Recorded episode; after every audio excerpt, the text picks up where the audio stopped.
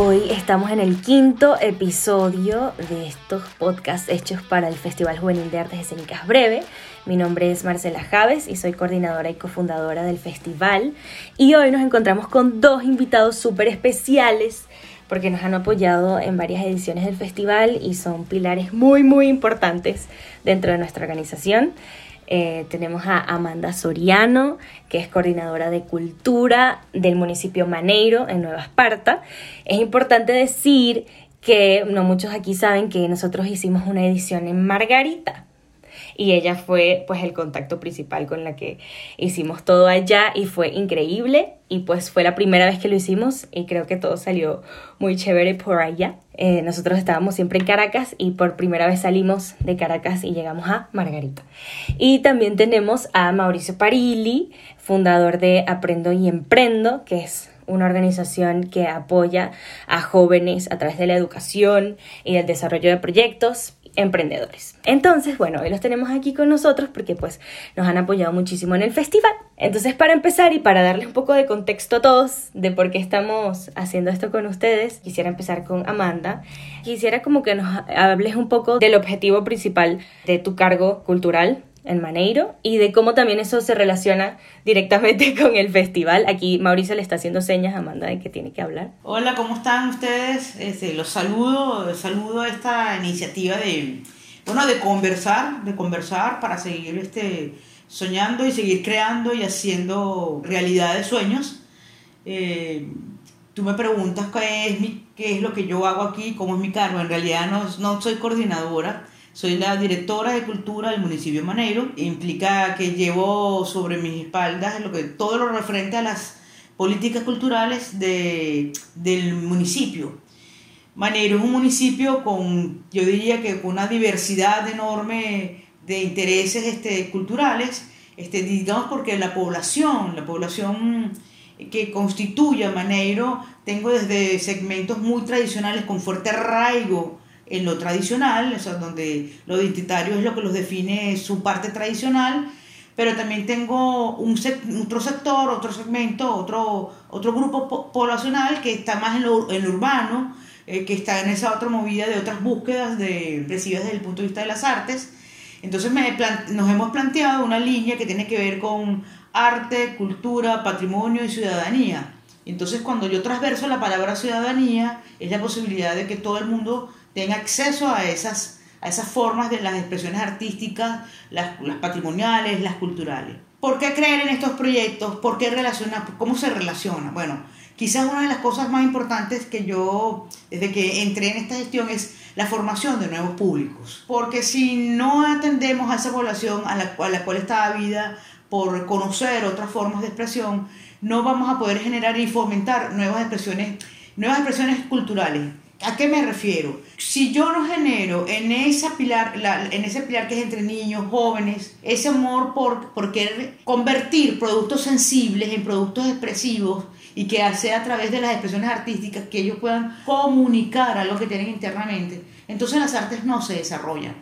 Y creo que este festival Hype eh, para nosotros representó la posibilidad de conocer una población que está invisibilizada por allí que estás queriendo hacer cosas, que está poco reconocida, porque sí, si bien es cierto que la, que la música tradicional y las danzas tradicionales tienen un fuerte arraigo y, y es una de las cosas que más se ven, las otras expresiones, como digamos las escénicas, las plásticas, en jóvenes no está también, no está puesta sobre la palestra. Y me pareció bueno, pertinente y, bueno, todo el grupo de que vino aquí generó un piso muy importante en, en, en, en, algunos que fueron tocados y los que no pudieron asistir.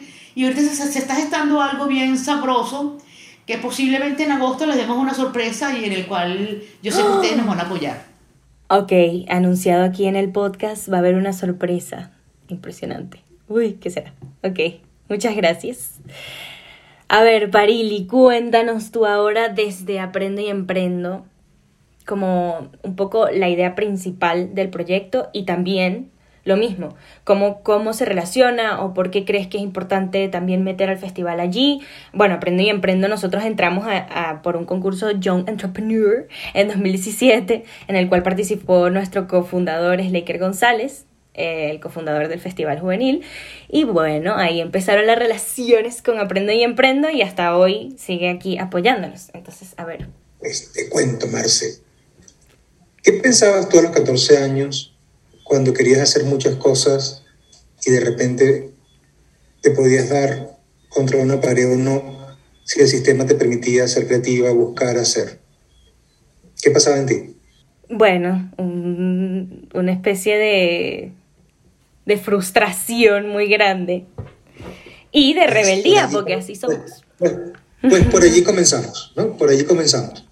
Desde hace casi un poco más de seis años, eh, yo también, yo, yo soy papá, tengo un hijo, casi que de la edad de ustedes, y una de las cosas que observaba era hacer, ser muy empático con los jóvenes, ¿no? Y entender que las diferencias de cuando nosotros éramos jóvenes y a ustedes cuando les toca ahora es bárbara, porque, porque las cosas están llenas de dinamismo, de agilidad, de, pasión, ¿no?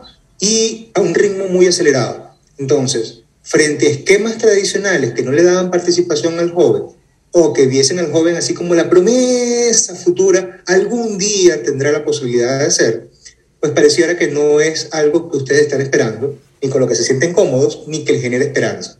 Entonces, Aprendo y Emprendo nació como una búsqueda constante de espacios, primero para entender nosotros y aprender nosotros, lo que hacemos bien Aprendo y Emprendo, qué estaba pasando por la cabeza de los jóvenes, cómo conectarnos con los jóvenes, cómo aprender que teníamos que desaprender muchas cosas en el camino para reaprender el, cómo comunicarnos, el cómo ser empáticos y de qué forma ofrecer oportunidades distintas y alternativas para educar. Y sobre todo para generar oportunidades de liderar cosas desde la juventud.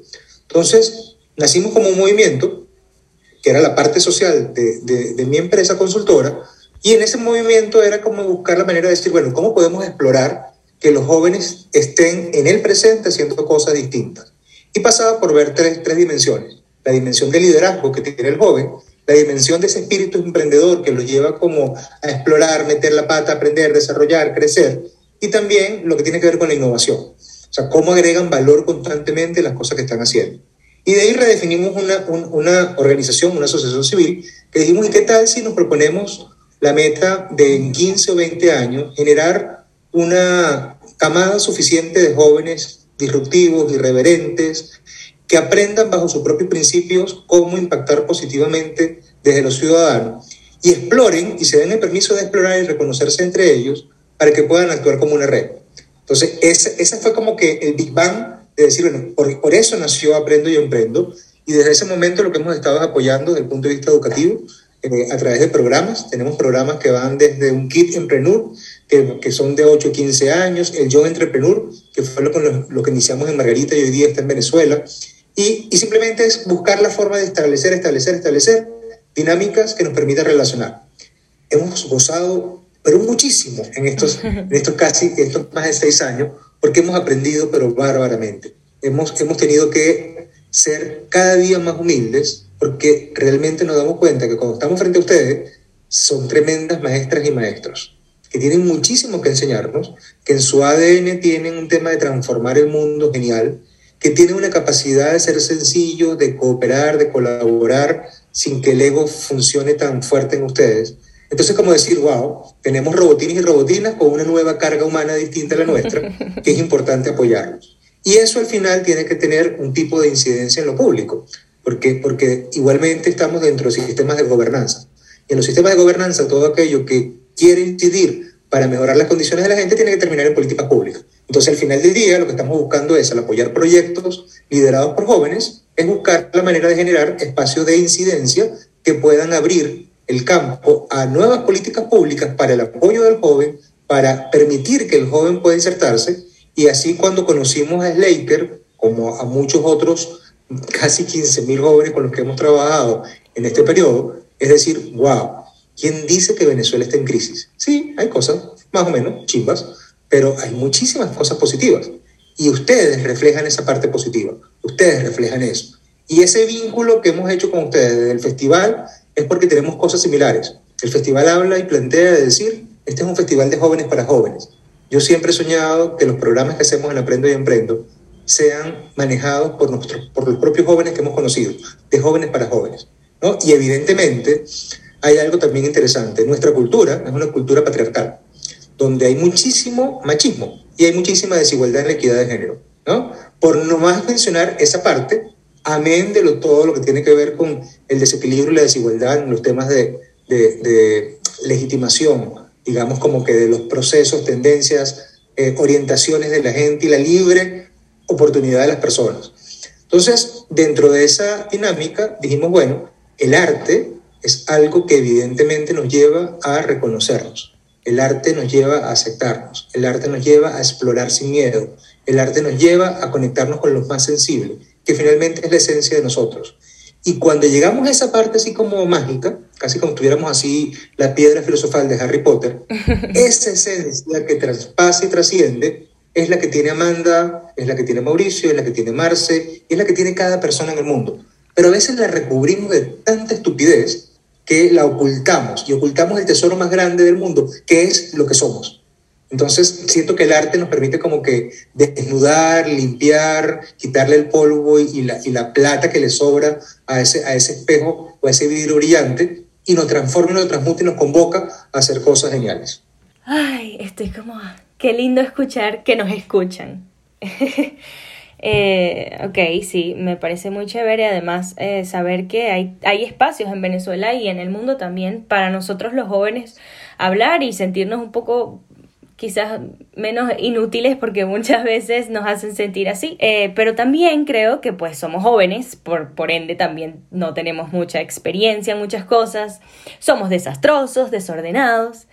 Eh, me encanta escucharlos hablar, porque además los dos trabajan con, con, gente joven y me encanta escucharlos hablar de lo, de lo bonito y de lo que aprenden de, de, nosotros los jóvenes, pero también quisiera saber que nos cuenten un poco de, de los retos, porque también somos un desastre, ¿no? Y también te, nos falta mucha experiencia y educación. Y bueno, nada, quisiera que nos cuenten un poquito también de cuáles son quizás las desventajas de trabajar con gente joven, también que existen, y para que nos riamos un poco. Yo eh, te voy a decir que no, no veo la más mínima desventaja. Eh, yo todo lo contrario, creo que eh, si te cuento, si, si tuviera lo que estoy pensando, lo que yo estoy pensando en este momento, es que ustedes tienen una energía única y el hecho de que sean disruptivos hace que todo se produzca. En especial en las artes, en la cultura, este, uno tiene que vencer muchos obstáculos, uno tiene mucho en contra, empezando por el presupuesto por el financiamiento. Y ustedes tienen una cosa que es muy importante en, en, en, un emprendedor, que es la flexibilidad. Esa cuando uno tiene la cosa que se llama plan A, plan B, plan C, por lo general termina siendo el plan X y resulta siendo un plan maravilloso. Entonces, este, yo no le veo desventajas. Lo, ¿Qué es, lo, qué es lo, que, lo que yo pudiera decir? Bueno, que, que no está ahí como claro, que hay cosas que tienen que ser ciertas en una producción, por ejemplo. Es decir, si decimos que es una hora, es una hora. Si, si hay, que, hay, que, hay que anticiparse, este, no con el como ustedes todo lo pueden resolver in situ, a veces hay que anticiparse porque no lo tenemos todo a la mano, sobre todo cuando tenemos técnicamente hablando, que es quizás lo que, lo que más importa en este momento, porque es algo que se aprende, que es el, el, el, lo, que, lo que nosotros llamamos el desarrollo técnico, eh, que es ¿Cuánto invierto yo en una luz? ¿Cuánto invierto yo en un montaje? ¿Cuánto invierto yo en algo para que esté a todo a tiempo y en ese mismo momento? Entonces son cositas de, de prácticamente de planificación técnica, de planificación logística, que a pesar que ustedes lo manejen, en, algunos lo manejan, es muy fácil para ustedes, este, y, y, tiene que ser así, tiene que ser así, ¿no? De la otra manera tampoco sale. Pero es, para, para, es muy fácil, no importa, eso lo hacemos ahorita, eso lo hacemos en un momentico. El tiempo, el tiempo en ustedes es elástico. Y resulta que el tiempo tiene un tiempo. Y mi experiencia, te puedo contar de mi experiencia este, con, con el montaje que hicimos aquí, que fue divino, era este, el, bueno, ¿y ahora qué vamos a hacer?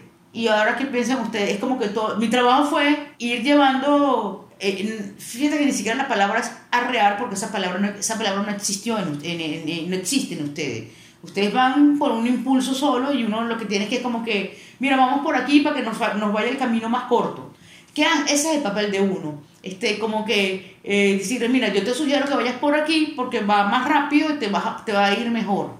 Pero ustedes lo hacen todo solo. Fíjense, eh, el montaje que nosotros tuvimos en, en el castillo era complicado porque no teníamos nada. El castillo es una infraestructura bellísima, este, patrimonial, que data de 1500 y pico, este, y, y, te podrás 1400 y pico, 1470, y este, para hacer el sistema de luces y ese tipo de cosas, como no lo teníamos. Bueno, ahí había que montarse de una manera, con una escalera, con un garfio, y los muchachos resolvieron eso en un 2x3, o sea, llegaron, fueron a un lugar, vieron no sé qué más, se agarraron, guindeando la can sin mucho, mientras que a mí me toca hacer montaje donde yo veo que viene la truza, después tienen que montar la otra cosa. Y quedó un montaje recargado cuando hicimos un montaje mucho más sencillo, hermoso desde el punto de vista de iluminación y lo que se hizo lo que se presentó allí fue una cosa hermosa. Entonces, desastroso, sí, yo quiero, yo prefiero el desastre, porque en el desastre está la creatividad. Mi, mi rol tal vez es allí como eh, orientar acercar, vamos a apretar para que se dé, vamos a darle un poco de foco y, y, y eso no es nada. O la energía que ustedes tienen es lo que hace que se den las cosas. En este momento, yo desde mi rol de la, de, la, de la alcaldía, yo quisiera tener más gente joven ayudándome, haciéndome cosas. Yo ahorita estoy trabajando con gente joven y, y he, hecho, lo, he hecho en seis meses lo que me había tardado en hacer en un año y medio. Me encanta. Y sí, y lo, y lo, lo comparto. Eh, sin embargo, claro, yo desde, desde mi experiencia a veces me vuelvo como loca porque tengo muchas cosas que hacer y no entiendo cómo es que la gente se organiza o, no sé por qué las cuentas del festival no dan y entonces ahí empiezo como a decir por qué estoy haciendo esto y justamente creo que eh, es bueno tener siempre nosotros los jóvenes, aunque sepamos que tenemos la energía y las ganas, saber ser muy humildes y saber que necesitamos a gente que nos esté guiando todo el tiempo y preguntar y, decir, oigan, ayuda, por favor. Entonces, bueno, creo que eso también es súper importante. No sé si Parili quieres agregar algo sobre esto. Trabajar con los jóvenes siempre es un desafío. y, más para, y más para quien no es joven. Pero el desafío no es porque resulte una amenaza o resulte un riesgo. El desafío es porque ustedes tienen una capacidad de concentración dispersa. O sea, tienen un volumen de información que pasa por sus manos, por su mente, y, una serie de recursos que son casi inagotables. O sea, todos tienen un teléfono, todos tienen miles de redes y todos tienen conectividad en lo que se pueda. Entonces, en 10 minutos pueden navegar y atravesar el mundo buscando información, conectándose, chequeando, estableciendo redes con personas, con instituciones, y tienen demasiada información y a veces ese acceso a esa información, sin que exista un criterio de cómo lo organizo, cómo lo analizo, cómo clasifico, cómo lo utilizo, pues muchas veces puede ser un poco disperso. Entonces el primer desafío es cómo aprender nosotros al trabajar con jóvenes para lograr que existan focos de atención. Y a partir de allí, lograr que cada, que cada uno de ustedes pueda estructurar criterios. No que les digamos cuáles son los criterios, sino que mm. ustedes puedan razonar que cada vez que tengo que tomar una decisión o quiero enfocarme, puedo identificar aquellas variables que las convierto en criterios para decir, ok, esto me ayuda a que la decisión me diga por aquí va o por aquí no va. Y si por aquí no fue, ¿qué consecuencias tengo y de qué me debo hacer responsable? Entonces, eso es un desafío gigante, porque tiene que ver también con el tiempo. Lo segundo es la energía. Esa energía muchas veces nos hace impacientes. Quieren todo para allá. Todo es, todo en el momento, ¿no? Entonces, hay que aprender de repente también a ayudar a que cada uno de ustedes entienda y reconozca su propio ritmo y reconozca sus fortalezas. Porque lo que reconoces en qué soy buena o en qué soy bueno, en qué puedo mejorar, en, en dónde tengo algo que puede ser útil, dónde algo que tengo incluso en mi haber en este momento puede ser oportuno colocarlo allí, significa también entonces que la gente comienza, los chavos comienzan a entender y decir, ok, es que puedo tener una pausa.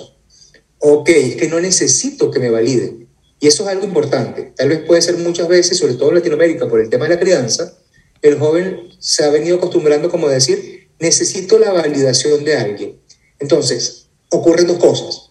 O excesivamente dependo que me validen los de afuera, o por el contrario, muchas veces incluso ni siquiera me acepto ni agarro y busco es como manejarme distante de la validación y solamente me valido yo. Y ninguna de las cosas allí nos puede funcionar.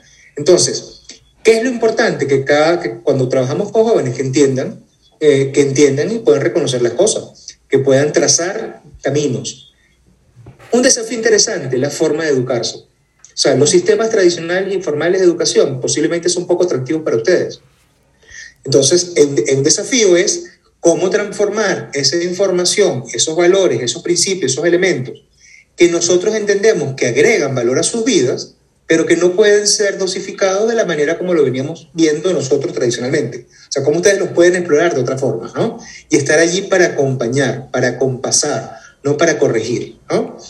Incluso para reconocer cuando ustedes están aportando cosas interesantes, ¿no? Y creo que eso es un tema importante para ustedes, el sentirse reconocidos, no desde el ego, sino en sentirse útiles.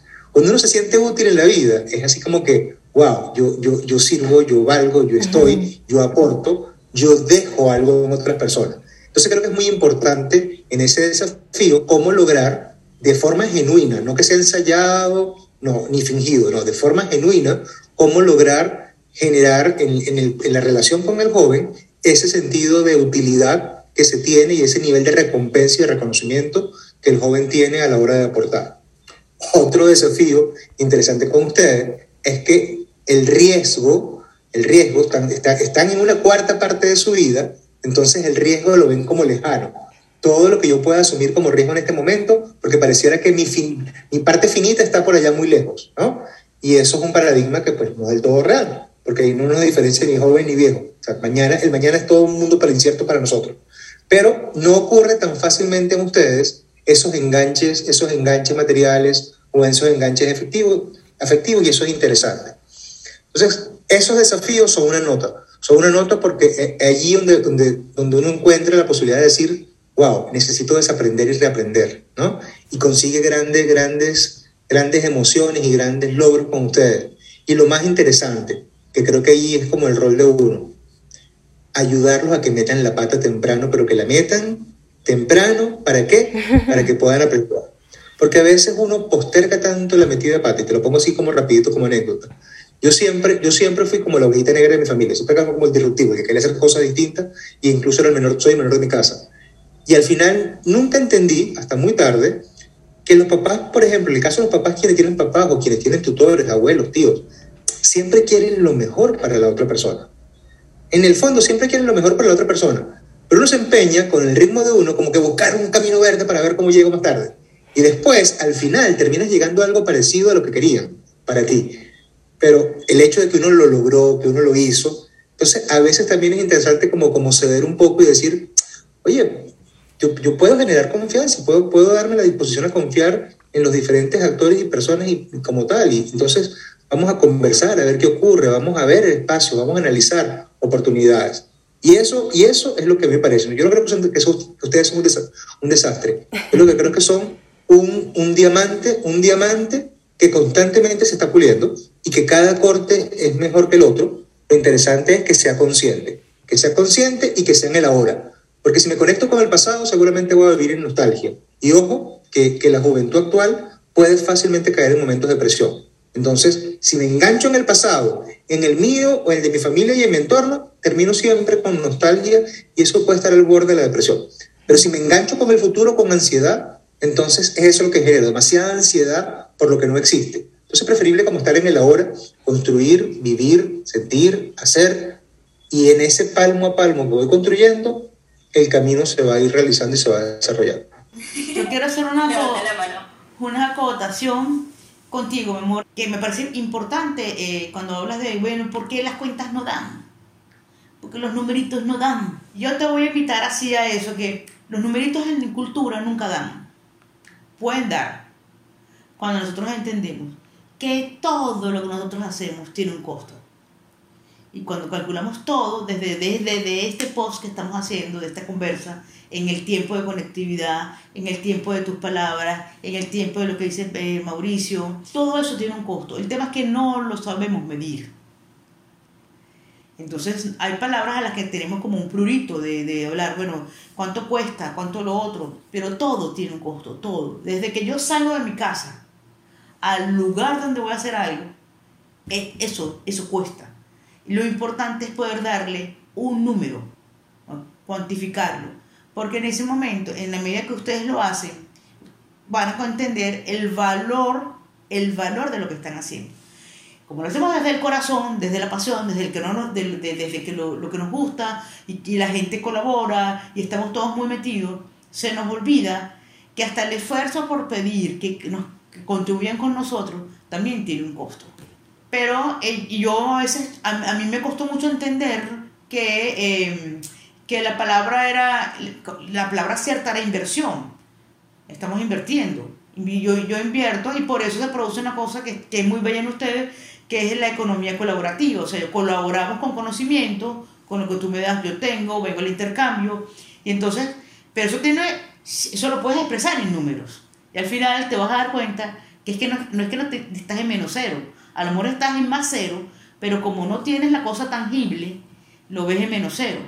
Y, pero eso hay que ponerlo en un papel, aprender a ponerlo en un papel, y lo, eso lo aprendemos a hacer, ¿entiendes? Para que no le genere esa sensación de, bueno, no me dan... A veces consigue uno más con la colaboración que con el mismo dinero. Entonces, eh, yo sé que, sé que hay que, hay que de qué vivir, pero bueno, es importante. Pues. Fíjate que yo le sumo eso que tú dices, Amanda, porque lo hemos conversado nosotros y, y, creo que es interesante acá, ¿no? Eh, el, mundo, el mundo de lo cultural tiene, tiene, tiene un valor en lo intangible que es incalculable. O sea, cuando tú revisas, por ejemplo, la cultura de una, de una, de una sociedad, eh, tiene un valor intangible muchas veces que marca y que trasciende y que, lleva cualquier elemento. Pero evidentemente muchas veces el artista o las, las asociaciones o agrupaciones orientadas y diseñadas por los artistas no tienden a ser sostenibles. Y allí yo concuerdo con, con, con Amanda, entre, en, al menos en algunos aspectos. Hay que identificar que es un servicio que hacemos al colectivo.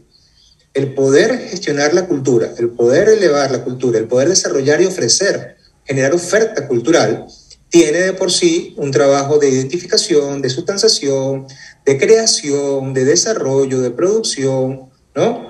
Y eso, evidentemente, genera la necesidad de aprender a distribuir recursos, recursos con que muchas veces no contamos. Entonces, el aprender, el aprender, el generar mecanismos de sostenibilidad, el aprender estructurar, el aprender desarrollar cómo colocar valor a esto es algo vital.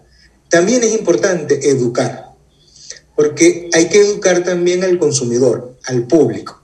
¿no? El público siempre, para el artista siempre he dicho, el abrazo del público, el, aplauso del público me hace sentir feliz. Sí, pero es que resulta que, que, el aplauso solamente no va a pagar, ni va a costear, ni va a permitir que se puedan replicar.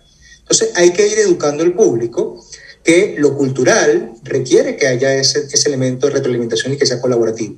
Que además de eso, lo cultural no tiene por qué estar en desventaja. Lo cultural no tiene por qué verse muchas veces al gestor como que llega a las organizaciones privadas o a las públicas a tocar la puerta para ver si me colaboran. No, no es un tema de eso. Yo siempre le digo a los gestores culturales, o sea, ustedes son aliados, aliados, aliados, por ejemplo, de empresas que tienen que hacer responsabilidad social. Y que cuando ustedes le ofrecen una oportunidad de estar y de, llegar a 500, a 600, a 1000 jóvenes, no me tienes que ver como alguien que le vas a dar una dádiva o una colaboración. No, me tienes que ver como tu aliado. Porque yo como aliado puedo ayudar también a tu marca y a tu servicio y a tu gente. Porque si yo voy de repente a una alcaldía, a una gobernación, a un ministerio, lo que sea, yo no puedo verte como que es un ciudadano que viene a pedirte.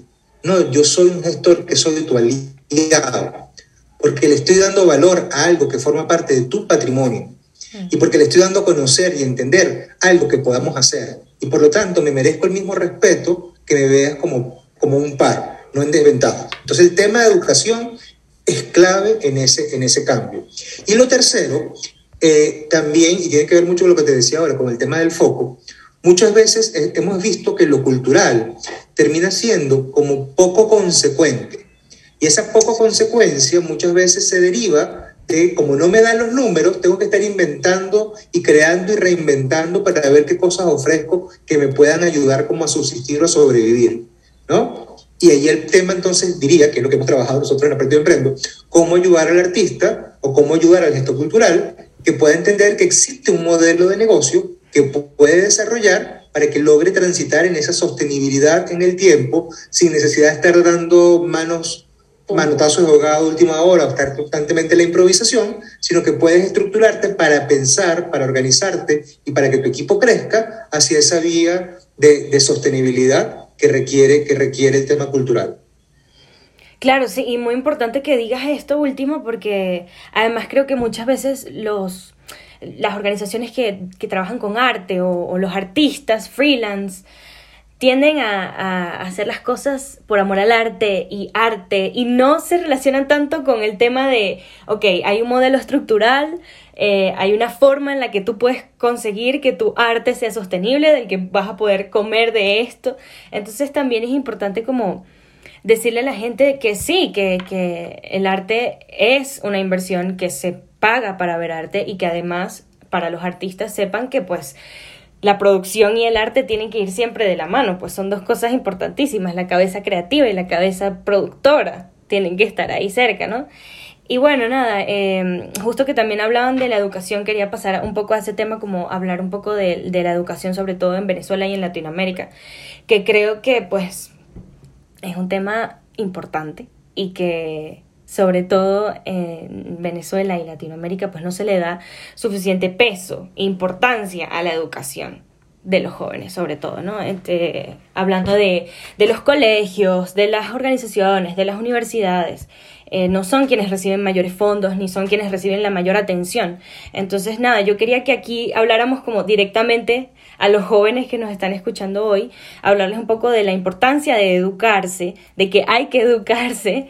Eh, también sabemos que, como lo, como lo que decías antes, Mauricio, que que hay una saturación grandísima de medios este, a través de las redes sociales y que también muchos jóvenes, esa es su, es su forma de educarse, a través de las redes, a través de, de los medios, a través de las películas. Entonces también un poco como dónde está el filtro, a dónde me voy, por qué es importante educarme, por qué estos proyectos como el festival son importantes para mí para poder eh, tener una, una, carrera que pueda pues producirme algo y que me haga feliz. Y, y, que además también la importancia no solo de los proyectos sino de hacer tus propios proyectos, de lanzarte a, a, crear tus propias, o sea, tener la iniciativa de crear tus propios proyectos también creo que es importante y como hablarle un poco ahorita a los jóvenes en especial, decirles la importancia de esto eh, y lo que piensen ustedes acerca de la educación. Bueno, déjame, déjame arrancar ahorita y le pasamos a Amanda el bate. Pero fíjate, fíjate que hay ahí nuevamente cosas interesantes.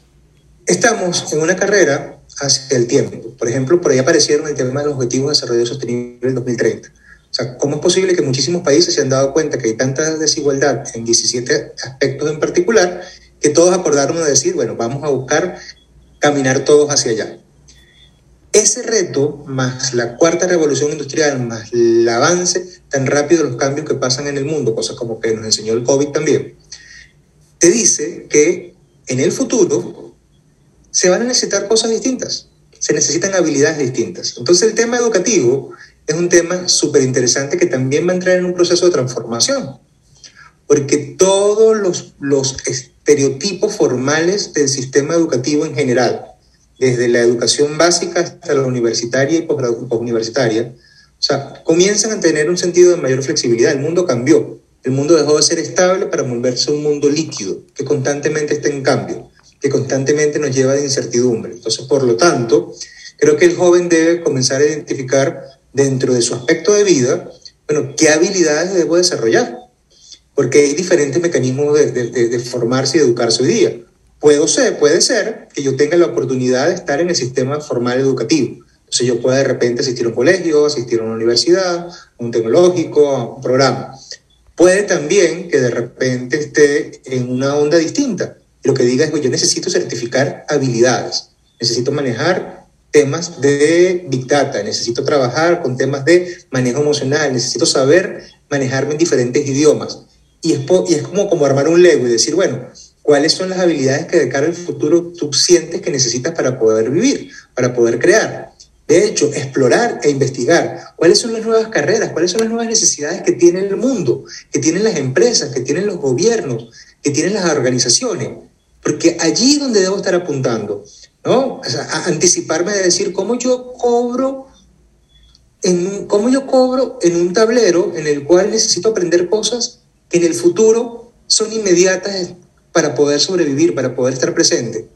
Y, y tengo que buscarlas, ¿no? Entonces yo creo que eso es súper importante, pero, pero particularmente en el caso de los jóvenes que participan en el Festival Juvenil de Artes Escénicas Breve, yo creo que es una nota gigante, porque también así como cuando tú dices, yo, yo me recuerdo desde muy pequeño que, sabía que tenía tendencia hacia lo social, ¿no? Hacia, hacia, trabajar, hacia el trabajo social. Bueno, al artista le pasa igual.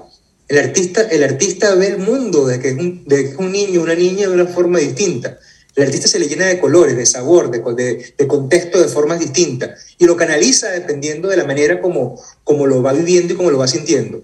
Por lo tanto, cuando, cuando ustedes, chicos y chicas, están reconociendo que lo cultural, que lo artístico forma parte de esa esencia que quieren explorar, el festival les abre una puerta buenísima. Porque es nada más y nada menos que tres cosas. O sea, obtener información de calidad de quién? De manos de especialistas, de manos de expertos. Pero al mismo tiempo es conectarse con otros jóvenes con inquietudes como ustedes, de los cuales van a aprender para formar red. Y esa red no solamente es un tema de aprendizaje per se conocimiento, una red de apoyo, una red de, solidaridad, es una red de interacción que les permite hacer cosas. Y lo tercero, que me parece muy cool que dentro del, dentro del festival, es que te permite, durante el tiempo del festival, vivir y explorar en los espacios profesionales.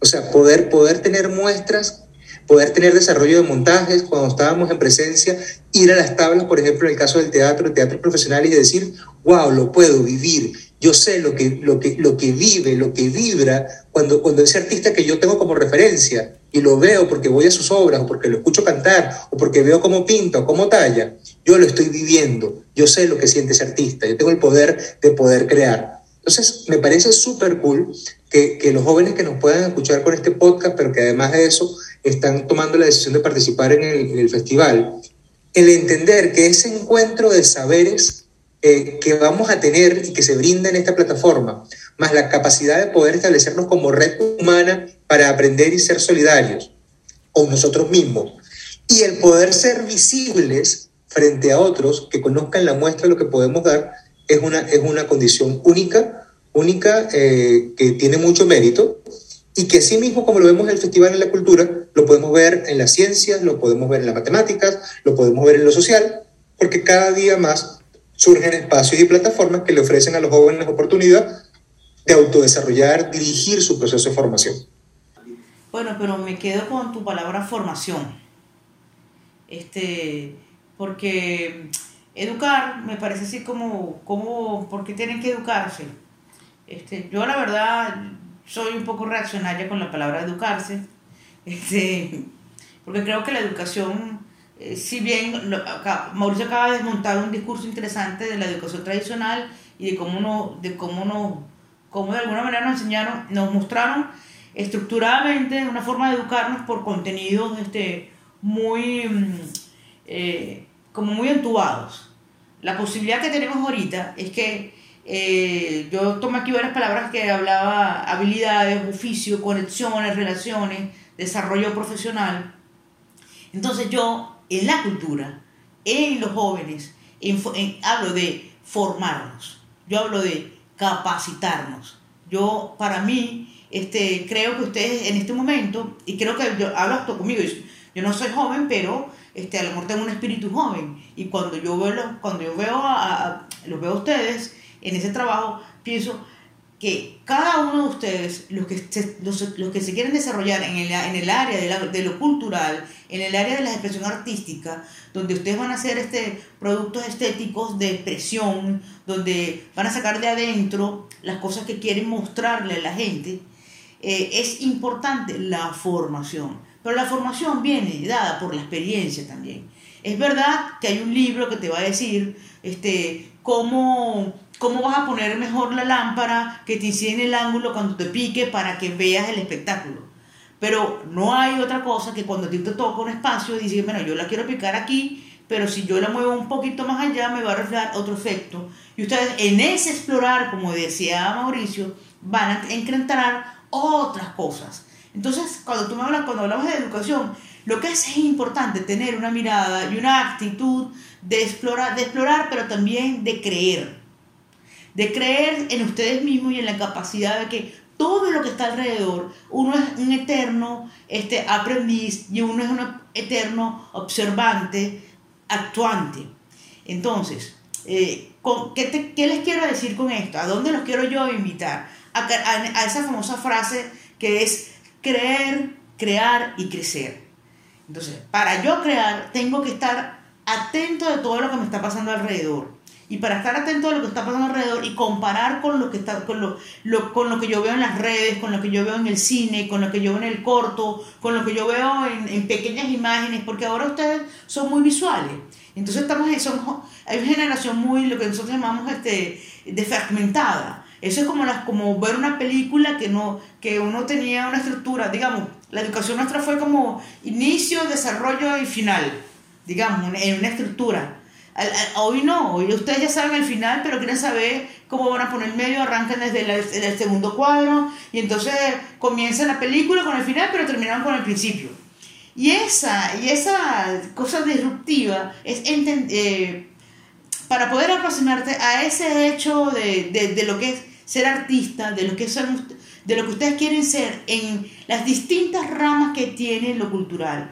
Me refiero como intérpretes, como actores, como músicos, como ejecutantes, como poetas, como guionistas, como eh, em, digamos escenógrafo, como luminito, como el que hace los arreglos, como el productor de campo, como el productor ejecutivo. Es formarse desde la experiencia. Y yo les digo, o sea, los invito a que se lancen, porque no, no hay una, la única manera de uno aprender ¿Cuánto cuesta montar, una tarima? Es montándola. Es saber que para yo cablear, una, para que yo tener un evento que empieza a las 4 de la tarde y tengo cuatro micrófonos, yo me voy a echar exactamente 30 minutos para cablear. Porque mientras desde que yo saco el cable del, del cajón a la, a la tarima, me voy a echar ese tiempo. Entonces, esa estimación de tiempo solo la aprendemos con la práctica. Pero hay que saber que ese cable que yo estoy poniendo es el que yo ah, es el que más conviene. Así como yo estoy seguro que todos ustedes, fíjate como tú estás en tu casa y tienes un cuarto como de estudio y tienes allí unos este, paneles que están este, eh, bloqueándote algunos sonidos para que no te pique, no, suene como una caja con eco y tengas un sonido pop, ¿verdad? Eso solo las, tú mismo hiciste tu estudio ahí, supongo. O te lo o, o, lo, o de alguna manera viste, te metiste en un TikTok o viste un YouTube o te le preguntaste a un amigo y, te, y montaste un mini estudio. Bueno, eso que ustedes están ahí ah, y tienes el micrófono ya con, digamos, con el famoso este, la fase, este, la interfaz, este, ya bajaste el otro para, para hacer tus conexiones de tus grabaciones. Eso, eso, no lo podía, eso no lo sabías tú hace a lo mejor tres años atrás o cuatro años atrás. Y, la exploración te permitió a ti cómo conocer, cómo, cómo, cómo entro. Y ahí entro, ah, eh, cómo entro a conocer ese, ese objeto que me, que me va a permitir a mí ser mejor profesional. Y aquí es donde digo el desarrollo profesional. lo importante es invitarlos a que sí hay que formarse. Hay que formarse desde las dos maneras. Desde, lo, desde meterse en una película, agarrar un libro, hasta caer en estar en la experiencia. Y este festival te lo permite. festivales como, como estos, que, son, que es la integración de las artes, y, lo, que, lo que ello implica, es lo que hace que eh, ustedes mañana sea, sean mejores, sean mejores profesionales. Y, no tengo la menor duda, por ejemplo, cuando uno ve los festivales Sundance, Sundance de cine, que es un festival independiente, comenzó siendo una cosa muy chiquita y mira por dónde va. O sea, ya ahora los, ya ahora los los, grandes están allí metidos, pues ya quieren trabajar allí, porque al final antes lo veíamos con cine de arte y ensayo y nadie quería porque no era Hollywood y era taquillero. Ahora resulta que ese festival de arte y ensayo, que empezó siendo muy experimental con productores independientes, se, es la mina de, los grandes, de, las grandes productoras. Fíjense cómo va cambiando el modelo de negocio, cómo va cambiando en función de voy a otra cosa de lo que significa formarse. Los, los, formatos formales de antes eran en los discos. Era un CD, una productora, firmabas una cosa, y grababas las 12, los siete temas que fueran de tres minutos para que las pudieras montar en la radio. Y entonces viene la payola, le pagabas a la payola y llegó una cosa que se llama las plataformas digitales, Spotify, este, Deezer, todos ellos, y vas montando un tema. Y ya no tienes que estar casándote nada con una productora que te, que que te compra el disco por 10 bolívares te va, y aquí te va un bolívar, y ellos, por decirte un bolívar, la expresión, bueno, una cuantía, y ellos se quedan con todo lo demás. Al final, tú eres, pro, tú eres dueña de tu propia producción. O, en, o algunas, algunas plataformas que están allí, y chamo, eh, ¿viste cómo, cómo va variando las, las, nuevas maneras de cómo estamos sacando los, los discos? Antes uno tenía un estudio inmenso, contrataba la hora de producción, y entonces uno, bueno, venía el técnico, te decía, te decía a ti como tú querías, como tú, tú tenías tu sonido y el técnico te decía, no, este es el mejor sonido. Y tú estabas clara de lo que tú querías como sonido. Y resulta que ahora no, porque tú con tu, con tu consolita, con tu grabas, tu, grabas tu canción, la pones a tu manera y tú misma te mandas tu tema afuera. Eso no es así. Entonces, si eso ya cambió, quebramos, rompimos esos paradigmas, de, a, ¿por qué nos vamos a quedar con una cosa como este, negándonos a nos abrimos a nuevas formas de aprendizaje, a nuevos espacios de aprendizaje, nuevas oportunidades, nuevas formas. Y eso es lo que yo le invito, invito a toda la gente que los ve, este podcast, que sean curiosos, que sean curiosos digitales, que exploren y que cada vez piensen que todo lo que están aprendiendo es para su desarrollo profesional que solo llegan lejos las personas que se desarrollan, este, pero digamos, manejando conocimiento. Yo siempre voy a hablar de conocimiento aplicado, porque el conocimiento y, la, y ese talento sin probidad no nos va a llevar a ningún lugar, porque eso también pasa. Tenemos mucha gente con mucho talento, con mucha capacidad, con mucha inteligencia para la música, para la poesía, para la parte sensible, pero si eso no le damos argumento, y el argumento solo lo tenemos con la formación, estamos perdidos. Eso es lo importante de la formación. Fíjate que no te hablo de educación, sino de formación. Pues sí, sí. Nos, que, nos quedamos con, con, esto que dice Amanda de la formación y sí, estoy totalmente de acuerdo. A todos los jóvenes que nos escuchan, así tengamos las facilidades de, de ya no tener que grabar sobre películas, sobre CD, este, y tenemos más facilidades ahora de hacer las cosas técnicamente hablando, entonces eso no significa que es menos, sino que es mucho más, que ahora hay que indagar mucho más Em, inventar y ser creativos. Y nada, sí, estoy de acuerdo con que hay una parte de estudios, quizás académica, otra parte de experiencia y las dos pues hacen al joven y a la persona una persona con más desarrollo en, en el área que, que, vaya a hacer. Entonces nada, creo que todo lo que han dicho en este podcast es muy, muy valioso para todos los que nos han escuchado. Em, esperemos que les sirva. Ahora para despedirnos, quisiera hacer una cosa muy breve, una sola que tengan alguna clave que ustedes crean que es importante para iniciar un emprendimiento. Una sola. Así, alguna clave que salga por ahí. Amanda, ¿no la vas a cantar? la clave prohibidora. Es que trampa la tuya, ¿vale? bueno, yo creo sinceramente que la clave es Tan, tan, can, can, can. Can, can, caran, can, can, can, can, caran, can, can. Yo no te digo, yo no te digo que sea una sola clave.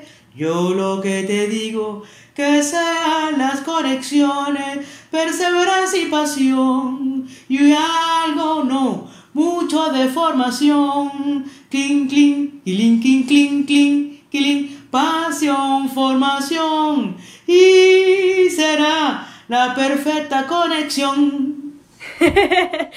buenísimo, buenísimo. Ella, no falla, ella es una maga completa con su voz. Claves. No esperen que se las digan, encuéntrenla. buenísimo. Encuéntrenla. Porque la clave, la clave que yo aprendí seguramente no es la que ustedes necesitan. Encuéntrenla. Las claves siempre van a estar como los mensajes, están allí. Simplemente tienes que tener la apertura de, buscarla, la apertura de entenderla y muchas veces tener la disposición a confiar y aceptarla. Porque lo primero que le surge a la persona cuando, cuando, cuando busca emprender es miedo. Es miedo, miedo y miedo. miedo que me roben la idea, miedo a fracasar, miedo que no pueda, miedo que de repente se burlen de mí, miedo que de repente esté tomando una decisión inadecuada. Aprenden a encontrar la clave para abrazar el miedo, que todo lo demás ustedes lo van a hacer en su vida.